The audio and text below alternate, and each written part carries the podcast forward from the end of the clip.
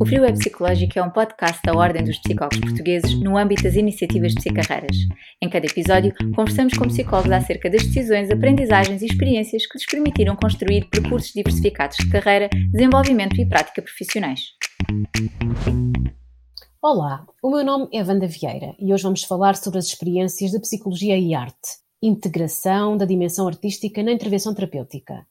Qual será o papel da psicologia nestas áreas de trabalho e qual o impacto desta intervenção na vida das pessoas? Para conversar connosco sobre este tema, convidamos a Patrícia Claudino. A Patrícia é licenciada em Psicologia pela Universidade de Évora, possui um Master em Arte Terapia Transdisciplinar e Desenvolvimento Humano. Entre 2005 e 2017, trabalhou na Associação Chão dos Meninos, entre 2014 e 2016, integrou a equipa da Comunidade Terapêutica Casa de Alba.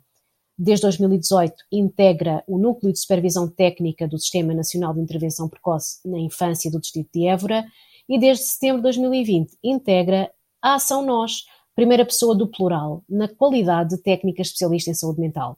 A Patrícia é psicóloga especialista em Psicologia Clínica e da Saúde e tem especialidade avançada em intervenção precoce, psicologia da justiça e psicoterapia.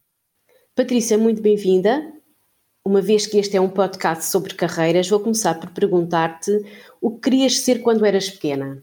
Bem, eu quis ser várias coisas, na verdade. Dependia um bocadinho dos dias. Nuns era professora, noutros bailarina, noutros escritora, também gostava muito de explorar a natureza. Interesses que na adolescência evoluíram um bocadinho para para o jornalismo. Muito bem, Patrícia. E como é que surge a psicologia na tua vida? Pronto, eu, eu convoquei o jornalismo aqui na primeira parte para depois fazer a passagem para a psicologia. Então, a psicologia surge primeiramente durante o 12 como uma disciplina curricular.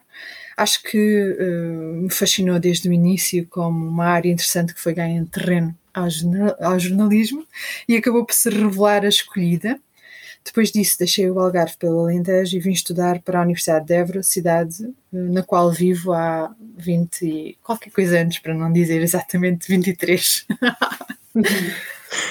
e quais, na tua opinião, são os pontos que consideras mais importantes no teu percurso profissional? As tuas decisões, as, as aprendizagens, as maiores experiências? Bem, hum, vamos ver como é que eu posso explicar este caminho que fui trilhando. Há uma espécie de linha que desenha e une os diferentes momentos da minha vida profissional. Para mim isto nunca não foi muito claro, provavelmente até ter que pensar sobre isto agora para esta entrevista. Acho que de alguma forma todos me têm dado uma oportunidade de aprender uh, áreas muito diferentes, desde os contextos de risco, as famílias e sobretudo nestas as multiproblemáticas. Uh, também me dediquei muito à violência sexual, Uh, e nela, a partir dela, aprendi muito sobre o desenvolvimento humano, o trabalho em equipa, seja de forma multidisciplinar e mais recentemente na intervenção precoce transdisciplinar. Uh, aprendi muito sobre a importante relação estratégica com os serviços, os parceiros locais, regionais e nacionais. E acho que em todos estes contextos, Wanda, aquilo que uh, de uma forma não muito evidente ao princípio, mas que foi surgindo e se foi tornando mais evidente ao meu olhar, tem sido esta questão do potencial criativo e da criatividade individual e coletiva que está sempre presente uh, na forma como eu me coloco na relação com as pessoas e que tem surgido no meu percurso profissional como uma espécie de olhar que me permite fazer essa passagem para o suporte, para a transformação, tanto a nível pessoal como dos grupos com quem trabalho. Na verdade, eu diria que, uh, por definição, gosto de trabalhar com pessoas, de descobrir os lados, os recursos, de descobrir, desculpa, a seu lado os recursos para lidar com as dificuldades e os desafios que elas têm. E, é, e esse, para mim, é, por natureza, um exercício de criatividade que é acessível a todos. E por essa razão, desde o início, que a abordagem uh, artística foi estando presente e assumindo um papel importante na aceleração da descoberta do potencial criativo, não só daqueles com quem eu trabalho e tive a oportunidade de trabalhar, mas também do meu próprio. E uh, tu perguntavas. Começou quando, Patrícia? Como, como, é que começou essa tua, esse, teu, esse teu interesse pela, pela arte e a associação com a, com a psicologia? Ok, eu fiz, uh, ainda estudando psicologia, parte de um grupo de jovens, um grupo terapêutico, com recurso às artes e à bioenergética. E esta experiência foi, de facto, a base do meu percurso mais tarde como arte terapeuta, porque foi aquilo que me cativou a, a, a, pensar na importância, em primeiro lugar, de nos pensarmos como profissionais uh, e, e pessoas, e também de ver nesta área uma dimensão que gostaria de explorar mais tarde. Imagino que nesta fase possa estar um bocadinho curiosa por entender a forma como o que acabo de dizer se pode relacionar com os processos de intervenção terapêuticos com crianças e jovens vítimas de violência sexual. Exatamente. Ou de outras formas é mesmo foco da nossa entrevista.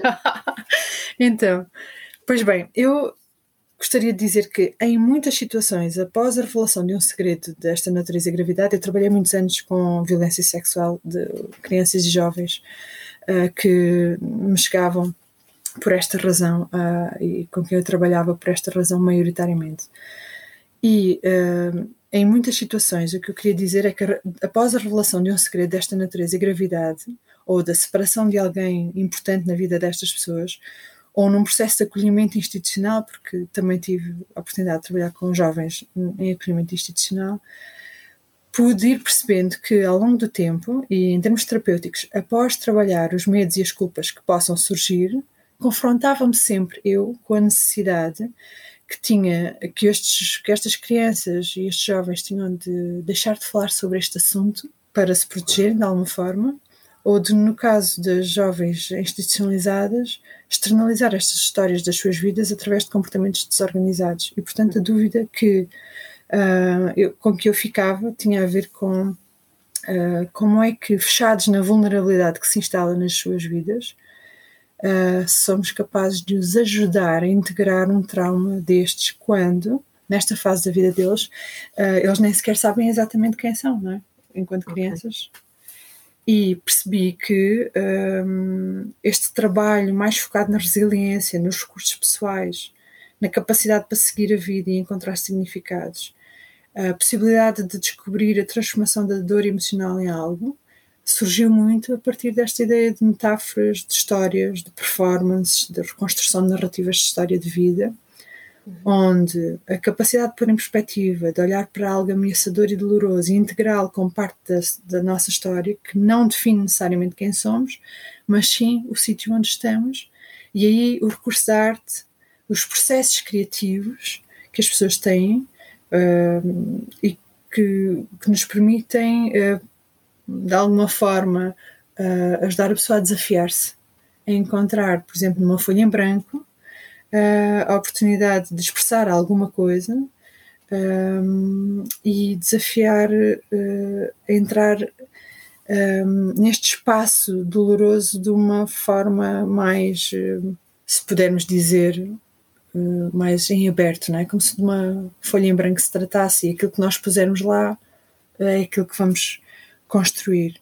E também é muito importante dizer que uh, a arte aparece aqui como um espaço de não julgamento. Ou seja, a primeira coisa que se ouve mais comumente quando se está a trabalhar com a arte é a ideia de que, mas eu não sei desenhar, mas eu não sei mexer, eu não sei dançar, uh, eu não sei escrever bem uhum. ou com uhum. palavras bonitas. E eu acho que o nosso trabalho também passa por apoiar uh, a ideia de que a pessoa se pode expressar livremente porque alguns no seu processo, ainda que o tenha deixado de fazer, não perdeu essas eh, capacidades. Ok, e depois no fundo aplicaste essa tua experiência, essa tua vontade de trabalhar com as pessoas, nesse, neste caso há pessoas vítimas de violência sexual, doméstica, jovens, e também mais tarde com pessoas na área da, da doença mental. Exatamente, sim. Foram uh, ferramentas muito importantes para ti. Sem Foram dúvida. e são, na verdade. Sim, sem dúvida. E também, na verdade, eu acho que se foi materializando a consciência sobre como é que elas são uh, importantes nestes diferentes trabalhos que tu acabaste de dizer. Eu acho que há uma parte importante sobre a qual uh, nós devemos pensar, que é de que uh, nós nascemos todos com diferentes formas de expressão naturais que temos, além da verbal, e que de alguma forma vamos perdendo ao longo do tempo. Ora, é exatamente aí que reside o nosso potencial criativo e de descoberta que nós vemos numa criança e que de alguma forma nos afastamos dela. Eu falo da importância das, das experiências que temos na infância, como uh, inicialmente enquanto bebés da descoberta do nosso corpo e do outro na relação e em movimento, a presença primeiro da ecolalia, de canções de embalar e depois da música, ou da garatuja e do desenho livre, a capacidade de brincar ao faz de conta, que também se revela nas dramatizações que estão connosco como recursos com os quais nascemos e que em algum momento nos fomos eh, afastando delas, mas que no fundo o processo de arte aqui implicado nos processos terapêuticos é um bocadinho reativar estes recursos que estão como que adormecidos. Adormecidos, exatamente. E um, se eu tinha esta percepção uh, com as crianças e jovens com quem trabalhei, o desafio depois de trabalho com as pessoas com experiência em doença mental grave e com percursos de dependência fez-me ver que uh, a forma como o trabalho criativo naturalmente pode transformar a realidade emocional pode por si só capacitar e empoderar a pessoa, chavões que nós hoje uhum. ouvimos muito, não é? E pode integrar de novo a esperança na vida, na sua vida e encontrar e desenvolver atividades com significado para si, transformando a capacidade de tomar decisões, de implementar estratégias de coping e regulação emocional e de resolver problemas e gerir sintomas com mais consciência e de forma mais adaptada. Muito, muito bem, Patrícia. E neste caso, entrando agora mais sobre, sobre o tema que nos traz aqui, como é, como é que este trabalho de uma psicóloga no âmbito da intervenção da psicologia pela arte? E que competências é que tu consideras são essenciais para desempenhar este teu trabalho? Uh, ok. Uh, perguntas eh, interessantes e difíceis. Eu acho que uh, este trabalho é em muitas coisas semelhante ao trabalho de uma psicóloga em contexto psicoterapêutico, naturalmente porque é uma abordagem dentro da psicoterapia e que em muito se pode aplicar também nos contextos comunitários, como aliás se vê em projetos de natureza educativa, social e comunitária que têm vindo a ganhar maior destaque decorrente também de programas como o Parties e entre outros que nós vamos ouvindo falar. E também assenta em processos reabilitativos na comunidade ao longo da vida desde a infância à terceira idade, como disse, são exemplo práticas desenvolvidas no Reino Unido, que eu mais à frente falarei um bocadinho como as boas práticas que, que, que têm norteado de alguma forma. Mas eu acho que talvez pela sua própria natureza experimental, que é alicerçada na criatividade, em que as relações e o contexto também têm um papel importante, não é muito fácil, sabes, Wanda, sistematizar uma abordagem única ou um modelo que sirva a todos de igual modo. Portanto, esta intervenção na psicologia pela arte pode de facto ter uh, muitas formas. E talvez por isso se, se, dedique um esforço tão grande em divulgar, estudar e sistematizar boas práticas, porque há uh, cada vez mais fortes evidências de que esta abordagem tem resultados muito importantes na qualidade e bem-estar de vida das pessoas, porém ela também tem sido uma área pouco visível, onde exatamente como na arte o caráter replicável da experiência ainda não é um aspecto, ainda é um aspecto muito sensível. E talvez por isso ainda não possamos falar de uma intervenção uh, na psicologia pela arte como uma dimensão instalada, como um processo, mas sim como um processo que está emergente. E, e pensando no Vygotsky, que já no início do século XX falava sobre a psicologia da arte, uh, eu atrevo-me a dizer que esta é uma área de conhecimento que sendo muito vasta, indo beber a arte bruta, ao inconsciente de Jung, à fenomenologia, uh, aos rituais antropológicos, uh, é muito vasta e também complexa pela, por esta dimensão. Mas, se olharmos, ela está, todas estas dimensões estão de alguma forma muito evidentes na, nos processos comunitários em que todos nós uh, trabalhamos e, e, crescemos de alguma forma. Por isso, uh, ainda sobre a, a, tua questão de que competências são importantes, eu diria que uh, a, cap a, capacidade de não impormos a nossa visão ao outro é fundamental, mas sim de o ajudarmos a ver coisas em si que lhe passam despercebidas e que parecem pouco importantes. Okay. Quase imperceptíveis, sabes? Como que apoiando esse processo de autodescoberta e validando. Eu acho que esse é o nosso trabalho, e é um trabalho que requer uh, não só esta capacidade de, de, nos colocarmos lado a lado, mas também de estabelecer uma relação de horizontalidade, uhum. que me parece fundamental também para promover os processos de inclusão e apoiar as pessoas a libertar-se do auto-julgamento, da autocrítica e das suas limitações. eu diria que também nos ajuda a reconhecer as limitações, assim, e a reposicionar-nos perante elas. Mas deixa nota de que não é preciso ser artista. Eu não tive nenhuma experiência artística prévia, uh, mas sim ter a capacidade de valorizar a, a expressão artística criar condições que possam facilitar que ela surja de forma espontânea e estabelecer a relação entre a expressão artística, a descoberta das pequenas coisas que nos fazem bem e nos trazem bem-estar. Eu acho que esta última ideia, Wanda, está relacionada também com uh, conceitos que atualmente se ouvem falar muito de uh, saúde criativa associada ao bem-estar. Ok. É, é uma abordagem holística, não é? Holística é. e de certa forma que abrange várias vários aspectos, não é? Várias, várias, vários atores, na verdade. E, mas de, do teu ponto de vista, consideras que há vantagem em ser psicóloga? E quais são essas vantagens? eu diria que, sem dúvida, que há vantagens.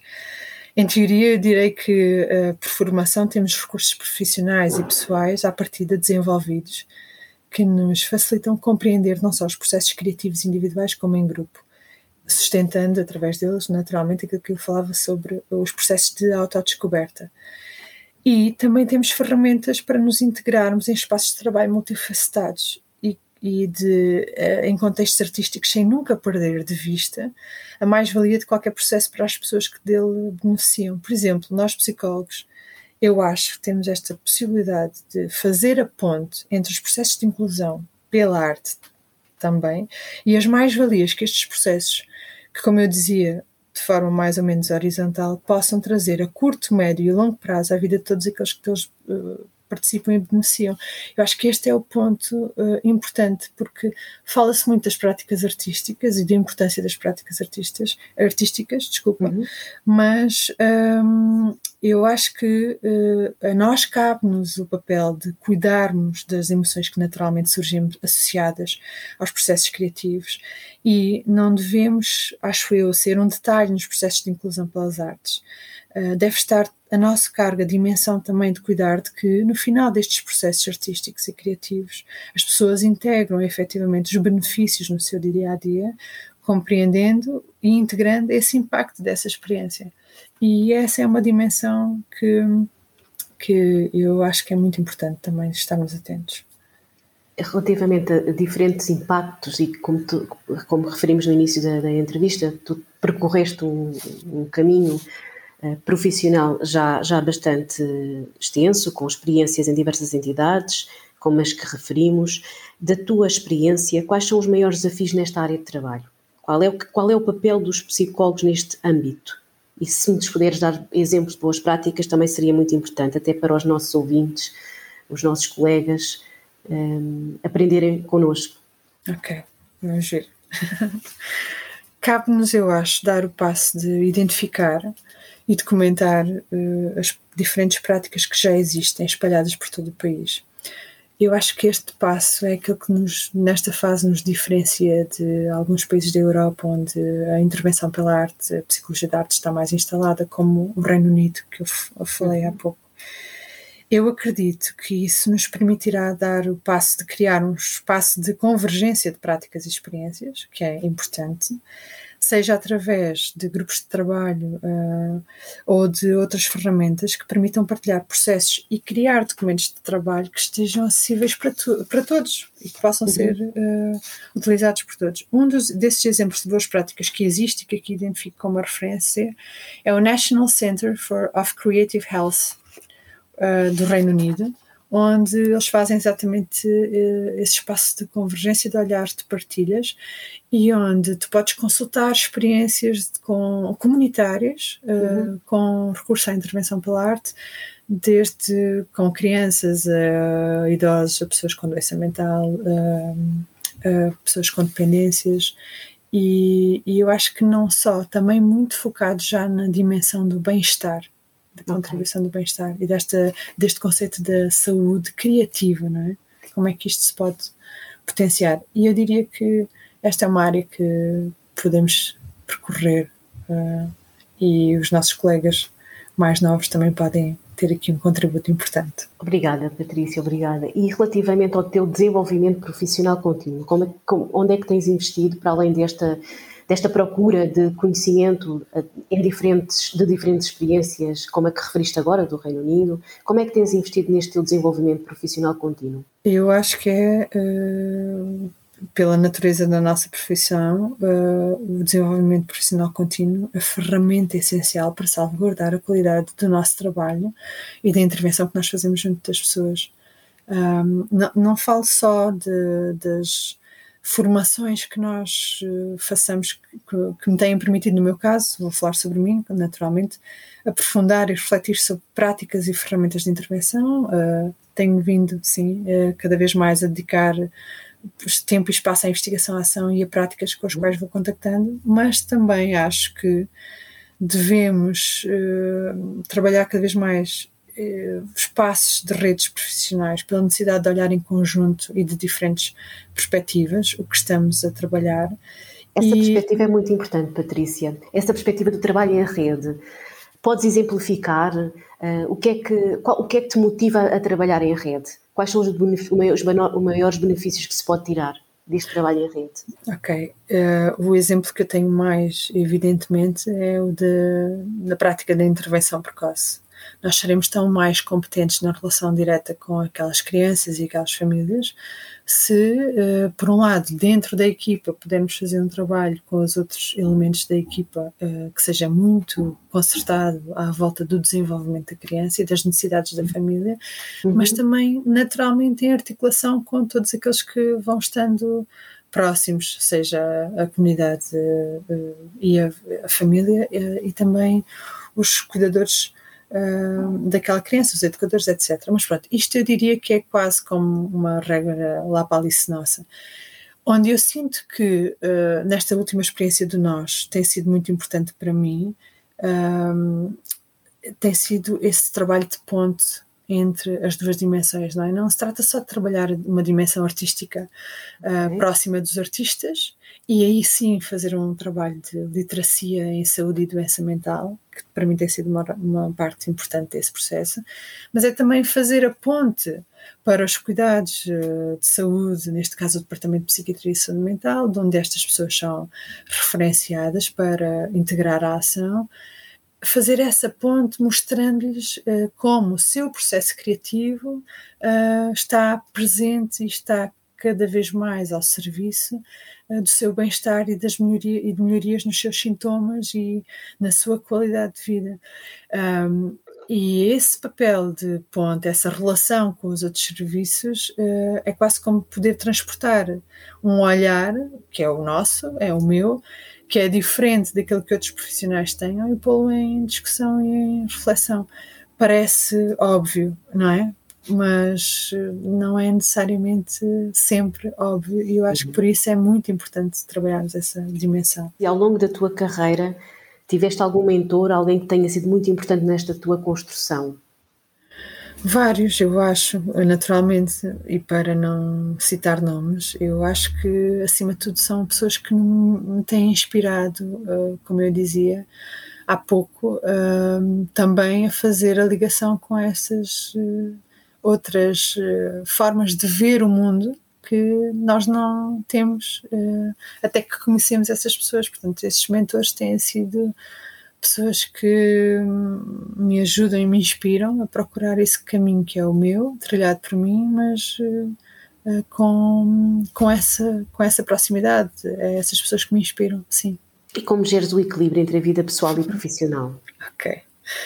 Uh, a pergunta é também muito curiosa porque está colocada com o gerir e o procurar o equilíbrio, não é? Duas palavras bastante uh, interessantes. Por isso não tínhamos ilusões. Eu acho que o desafio é constante e a tarefa é, é uma tarefa exigente. Para mim, uh, em função de, dos diferentes cenários em que eu já trabalhei, eu acho que houve alturas em que eu precisei mergulhar muito na dimensão profissional e mergulhar fundo para perceber melhor o que é que, o que, é que eu estava a fazer mas também já senti eh, a necessidade de, eh, de reduzir, de pôr em pausa e até de parar para conseguir colocar as coisas e as aprendizagens em perspectiva. Por isso, eu diria que a consciência uh, que temos sobre o que necessitamos, e por isso eu fico sempre nestas duas importantes perguntas que eu me faço com muita regularidade. O que é que eu preciso neste momento para me sentir bem e como? E, como? e normalmente eu encontro que uh, nem sempre uh, preciso de muito tempo, nem de desafios muito arrojados, preciso sim de criar pequenos momentos de pausa e cuidados diários. E quando percebo que estou demasiado acelerada, uh, porque estamos em trabalho intenso e perdemos um bocadinho esta sensação de ter espaço para cuidar destes pequenos momentos, aí sim eu acho que para mim tem sido importante parar para uh, refletir e reposicionar-me por isso. Patrícia, e são, e são realmente um, é um testemunho muito importante que podemos dar às pessoas, porque na verdade tem a ver com o nosso autoconhecimento, tem a ver com aquilo que nós precisamos e como tu própria referes, podem não ser, um, pode não ser algo muito exigente, é mesmo pararmos para pensar, pararmos para refletir e lá está, é o que tu dizes, é um equilíbrio que tem que ser analisado constantemente no nosso dia a dia, dia a dia e consoante, uh, no fundo, as nossas próprias necessidades e as necessidades daqueles que nos rodeiam. Sem dúvida, eu acho que o, o autocuidado, né, de que agora falamos muito, uh, não é que não existisse antes, Wanda, a questão é que agora está fruto deste processo de pandemia que nós vivemos há ano e meio, muito mais evidente para nós como nós precisamos de cuidar desses pequenos momentos, seja uh, em família, seja nas nossas relações mais próximas, seja uh, de espaços de silêncio, onde estamos só connosco, uh, cuidando como que de pequeninas coisas que que em conjunto nos permitem estarmos bem connosco e, e termos alguma tranquilidade. Isso é muito bom, Patrícia, é muito bom saber. relativamente, uh, gostava de perguntar, relativamente ao tema que nos trouxe aqui, a psicologia pela arte, que é uma área ainda pouco difundida em Portugal, na tua perspectiva, muito ou pouco difundida, e que saídas profissionais existem? Quais são os principais desafios para esta área de trabalho? Tu que tens dedicado há alguns anos a esta área, que tens feito um percurso incrível, quer individualmente, quer em, parceria com outras entidades, que fazes desenvolver organizações, que, que fazes desenvolver pessoas, no fundo, trabalhas para a comunidade. Qual é a tua perspectiva, Patrícia? O que é que achas que nós podemos melhorar ainda? Ok, eu acho que a arte entrou nesses caminhos que tu acabaste de descrever, nesses vários contextos, porque eu a incluí uh, nessa, porque eu a trazia na minha visão da forma como ela poderia entrar. Mas, na verdade, uh, é uma área que está uh, em expansão uh, no nosso país. Uh, sobre isso nós podemos ver que existem várias associações já com bastante um percurso largo e também universidades que têm vindo a apostar numa formação pós-graduada nesta área. mas, por exemplo, nós ainda não ouvimos falar de, de, uma, de uma, disciplina curricular da psicologia da arte na formação de base de, da psicologia, por exemplo. Uhum. E eu acho que uh, seria interessante também incluí-la aí para dar conta de que existe, é possível e, e pode ser aplicada em diferentes contextos. Por outro lado, eu acho que a Ordem tem vindo a a fazer um trabalho muito importante neste reconhecimento das diferentes áreas profissionais e das especialidades. Eu atrevo-me a dizer que talvez fosse importante criarmos uh, um grupo de reflexão acerca de, daqueles que, dentro de nós, psicólogos, estamos a trabalhar ligados a esta área, para com isso também perceber que perfil técnico é que uh, pode, exigir, pode existir e ser necessário né?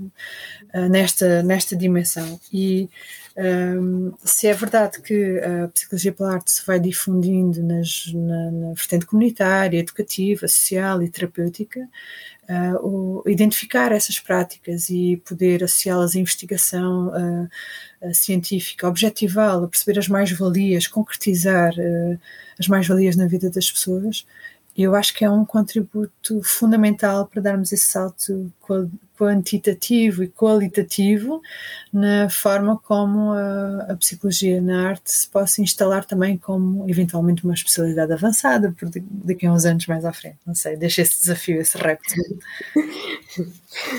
Antes de terminarmos a nossa entrevista, eu gostaria que nos deixasse uma, uma sugestão de um livro ou de um filme que recomendes. Ok. Passarei a descrever-me uh, rapidamente como uma, cine, uma cinéfila muito seletiva nos últimos anos. Por isso, um, deixo três recomendações e não uma, para, para ser uh, justa, porque seria difícil escolher. Filmes e um bocadinho para alimentar esta possibilidade uh, da dimensão artística na vida das pessoas. Deixo como sugestão dois: A, pa a Paixão de Van Gogh, uh, por um lado, um drama envolto numa animação dentro do estilo pós-impressionista do próprio, e outra sugestão é Nise, O Coração da Loucura, que retrata uh, a vida da psiquiatra Nise da Silveira, que em meados do século passado foi uma precursora do movimento da antipsiquiatria no Brasil e que esteve associada à, à implementação da arte no processo de reabilitação de pessoas com experiência em doença mental livro, não quero deixar de partilhar um, o Atlas do Corpo e da Imaginação do Gonçalo M. Tavares, que eu acho que nos deixa este repto muito importante de uh, fazermos a ligação entre o corpo que habitamos e a forma como procuramos múltiplas ligações e sentidos sobre e para este mundo no qual vivemos atualmente. Obrigada, Patrícia. Foi um gosto muito grande ter-te aqui connosco nesta conversa, nesta entrevista. Obrigada também a todos aqueles que nos ouvem. Espero que tenham gostado. Se for esse o caso, partilhem este episódio com os nossos colegas, amigos, vossos amigos e familiares e nos enviem comentários e sugestões para o e-mail podcasts.ordendospsicólogos.pt. Este podcast é fruto do trabalho da equipa Psicarreiras da Ordem dos Psicólogos Portugueses. Muito obrigada, Patrícia. Até à próxima edição. Obrigada, Wanda.